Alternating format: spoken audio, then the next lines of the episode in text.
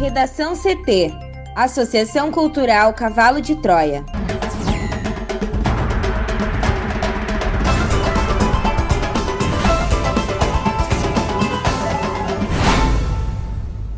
Agora, no Redação CT. Rio Grande do Sul atinge marca de 100 mortes por Covid-19 em 24 horas pela primeira vez. Fiocruz diz que vacina começa a ser entregue ao Ministério da Saúde em 8 de fevereiro. Desemprego atinge 14 milhões, o maior nível desde o início da pandemia. O governo prevê corte de até 20 bilhões de reais para cumprir teto de gastos em 2021.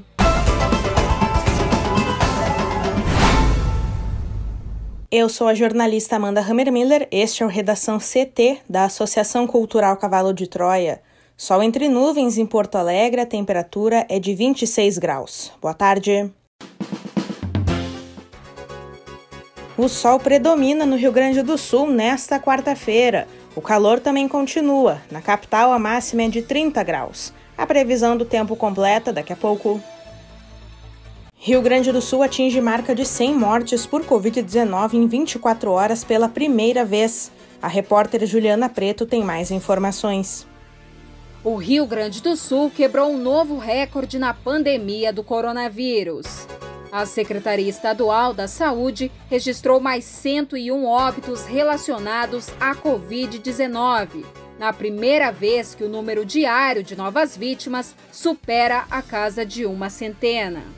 Ao todo, 8.260 pessoas já morreram com a doença no RS. O número de casos novos de Covid-19 também foi bastante alto nessa terça, 6.381, elevando o total de diagnósticos para 416 mil. Desses, 93% estão recuperados. Segundo a secretaria, o número de casos ativos é de 19.278. Desses, 962 adultos estavam internados e em tratamento intensivo durante a tarde de ontem. A ocupação de leitos de UTI no estado, ao todo, estava em 82,2%. Os novos óbitos reportados ocorreram, à exceção de um em novembro, entre os dias 12 e 22 de dezembro em 62 municípios diferentes. Os casos novos foram registrados em 338 cidades, o equivalente a 68% do total do RS. Em Porto Alegre, bairros pobres são os que registram mais casos e mortes por coronavírus. Após predominar no início da pandemia em zonas de maior renda, o novo coronavírus chegou de vez à periferia de Porto Alegre. Nos rankings de 10 bairros com mais casos e mortes, apenas dois são de classe alta, como mostram dados da Secretaria Estadual da Saúde, atualizados até segunda-feira. Sarandi, Rubem Berta, Lomba do Pinheiro, Restinga e Partenon estão na liderança. Os cinco bairros juntos concentram 16,9% da população da capital, 19,3% dos casos e 16,2% das mortes. O cenário contrasta com o do início da crise sanitária, quando os bairros com mais casos e mortes por coronavírus eram Moinhos de Vento, Petrópolis, Centro Histórico e Menino Deus. Em julho, bairros nobres ainda apareciam no topo da lista, mas concorriam com zonas como Lomba do Pinheiro, Sarandi e Cavalhada, o que apontava para o avanço do vírus na capital gaúcha. A inversão da balança agora se consolidou e coloca áreas mais vulneráveis no topo do ranking de infecções e mortes por coronavírus. São considerados bairros ricos, nesta análise, aqueles que têm índice de desenvolvimento humano municipal predominantemente acima de 0,9, em uma escala que vai de 0 a 1.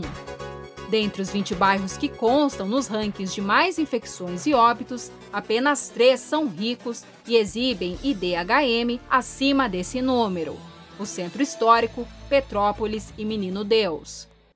Na visão do secretário adjunto da Saúde de Porto Alegre, Nathan Katz, o maior número absoluto de casos e de mortes em bairros mais vulneráveis ocorre porque essas regiões são muito populosas. Ele também entende que a Covid-19 não está vitimando os mais pobres, pois a letalidade na cidade é a mesma para pacientes de hospitais públicos e privados. Katz destaca que, proporcionalmente, há mais casos em bairros centrais de Porto Alegre do que na periferia. Por esse recorte, dados da Prefeitura mostram que Rubem Berta, o bairro mais populoso segundo o censo de 2010, tem 39,62 casos a cada 100 mil habitantes. Zonas de maior renda estão em pior situação, como Cidade Baixa e Moinhos de Vento. No entanto, ainda quando se leva em conta o tamanho da população, dos 10 bairros que lideram o número de casos a cada 100 mil habitantes, quatro são ricos e seis são pobres. Especialistas afirmam que a população mais pobre está mais vulnerável aos riscos da pandemia em função da exigência de ir para a rua trabalhar e da dificuldade de seguir as medidas sanitárias recomendadas pelas autoridades. Estatisticamente, quem mora na periferia atua em ocupações de menor salário e que impedem o home office. Também, conforme os especialistas, bairros mais distantes também costumam abrigar mais negros, é uma parcela da população que historicamente tem pior qualidade de vida, e que zonas mais periféricas também têm menos acesso a serviços de saúde. Para o Redação CT, Juliana Preto. Com a aquisição já confirmada pelo governo federal, a vacina de Oxford, desenvolvida pela farmacêutica AstraZeneca e pela Universidade de Oxford, começará a ser entregue ao Ministério da Saúde em 8 de fevereiro. As informações são da Fundação Oswaldo Cruz e foram publicadas pelo site G1. A presidente do Instituto, Nízia Trindade, confirmou a data durante uma audiência sobre o combate à Covid-19 realizado pela Comissão Externa da Câmara dos Deputados.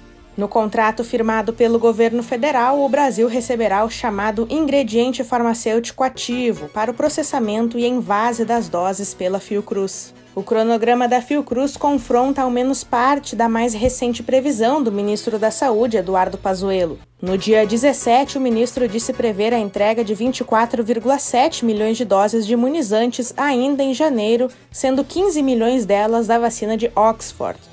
De acordo com o G1, serão entregues 1 milhão de doses entre 8 e 12 de fevereiro ao Programa Nacional de Imunização e mais 1 milhão na semana seguinte. A partir da terceira semana, a meta do Instituto é produzir 700 mil doses diárias da vacina que será chamada de Covid Fiocruz. O ministro da Saúde, que fez uma breve participação na audiência, disse que o país está caminhando forte para poder ter vacinas de várias matrizes e para entregar as doses o mais rápido possível. Desemprego atinge 14 milhões, o maior nível desde o início da pandemia, segundo o IBGE. Juliana. A taxa de desemprego chegou a 14,2%, atingindo 14 milhões de brasileiros em novembro, segundo a Pesquisa Nacional por Amostra de Domicílios Covid, divulgada nesta quarta-feira pelo Instituto Brasileiro de Geografia e Estatística. É o maior valor absoluto desde o início da série, com um aumento de 2% frente a outubro e de 38,6% desde o início da pesquisa em maio. Conforme IBGE, a população ocupada de 84,7 milhões em novembro cresceu 0,6% em relação a outubro e, pela primeira vez desde o início da pesquisa, teve alta de 0,3% frente a maio. O nível de ocupação ficou em 49,6%, ou seja, menos da metade da população em idade para trabalhar estava empregada. Já a taxa de informalidade em novembro ficou em 34,5%, a mesma do mês anterior, o que corresponde a 29,2 milhões de pessoas. A pesquisa aponta ainda que o Amapá apresentou a maior proporção de pessoas ocupadas afastadas do trabalho que tinham devido ao distanciamento social. Segundo o Instituto, o percentual de pessoas nesta situação caiu em 11 das 27 unidades da federação. Nas demais, houve estabilidade. Entre os 4,4 milhões de trabalhadores afastados do trabalho que tinham na semana de referência, 879 mil estavam sem a remuneração do trabalho. Também Norte e Nordeste foram as regiões com os maiores percentuais de domicílios recebendo auxílio emergencial, 57% e 55,3%, respectivamente. Conforme o IBGE, os cinco estados com os maiores percentuais foram Amapá, Pará, Maranhão, Alagoas e Piauí. O aumento de despesas obrigatórias, principalmente por causa da alta da inflação, deve levar o Ministério da Economia a fazer um corte de 10 bilhões a 20 bilhões de reais no orçamento do próximo ano, segundo integrantes da pasta. Esse é um cálculo preliminar da tesourada que o governo terá de adotar para cumprir em 2021 o teto de gastos, a regra fiscal que impede o crescimento das despesas públicas acima da inflação. A inflação acelerou no segundo semestre.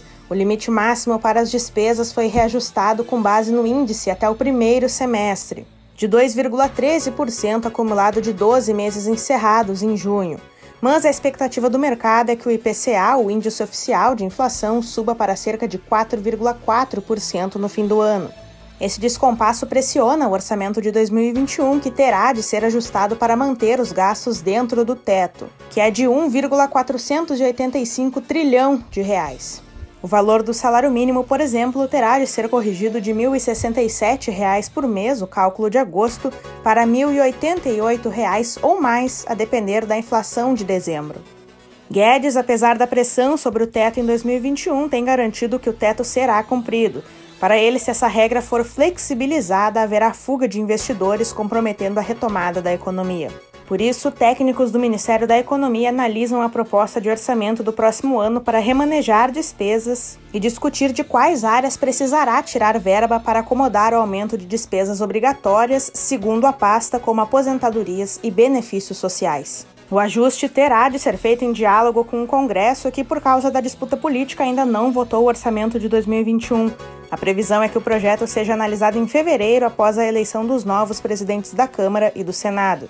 O corte estudado para o orçamento significa retirar dinheiro de alguns ministérios para que o governo possa cumprir seus compromissos. A Lei de Diretrizes Orçamentárias de 2021, que traça os rumos do orçamento, já foi alterada na semana passada e passou a prever uma queda nas despesas discricionárias, que englobam gastos com energia elétrica, água, terceirizados e materiais administrativos, além de investimentos em infraestrutura, bolsas de estudo e emissão de passaportes, por exemplo. A despesa para manutenção da máquina pública caiu de 92 bilhões de reais, valor estimado em agosto, para 83,932 bilhões de reais, o montante atualizado em dezembro. Esse valor, no entanto, pode subir porque geralmente os deputados e senadores usam suas verbas de emendas no orçamento para investimentos e gastos que são considerados discricionários mas a equipe econômica ainda refaz cálculos de outras áreas para que, com previsões mais precisas para alguns programas, possa haver abertura de espaço no teto. A principal pressão no aumento de despesas vem da indexação. Os gastos públicos estão atrelados à inflação. O teto de gastos não impede que despesas inesperadas sejam realizadas ao longo do ano. Ainda assim, mesmo com a regra de controle fiscal, o Ministério da Economia admite que poderá ter de mandar mais dinheiro para o Ministério da Saúde no começo de 2021 no combate à Covid-19. Esse instrumento é previsto na Constituição e permite que essas despesas fiquem fora da trava fiscal. Na elaboração do orçamento de 2022, o cenário esperado pelo governo é outro. Deve haver cerca de 40 bilhões de reais de folga. O repique da inflação no fim de 2020 só irá corrigir o limite de despesas para 2022, elevando o teto em ritmo provavelmente maior o a ser registrado pelos preços dos produtos no país em 2021. No Redação CT, agora a previsão do tempo com Juliana Preto. Nesta quarta-feira, o Rio Grande do Sul continuará com tempo firme e predomínio de sol. De acordo com a SOMAR Meteorologia, a massa de ar seco que vem atuando sobre o território gaúcho segue inibindo a formação de nuvens carregadas, afastando a possibilidade de chuva. Essas condições também favorecem a queda da umidade relativa do ar, que tende a ficar abaixo de 30% na fronteira oeste e nas regiões norte e noroeste do RS o que exige atenção por representar riscos à saúde. As temperaturas continuam em elevação, com máxima de 38 graus prevista para Porto Xavier, no Noroeste Gaúcho. Em Porto Alegre, a máxima será de 30 graus.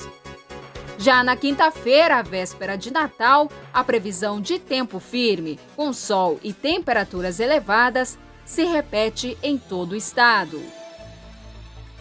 Confira a charge de hoje de Guilherme Peroto no nosso perfil no Instagram e também no nosso portal redacão.cavalodetroia.org.br. Redação CT. Apresentação Amanda Hammermiller. Colaboração Juliana Preto. Uma produção da Associação Cultural Cavalo de Troia com apoio da Fundação Lauro Campos e Marielle Franco. Próxima edição amanhã. Boa tarde.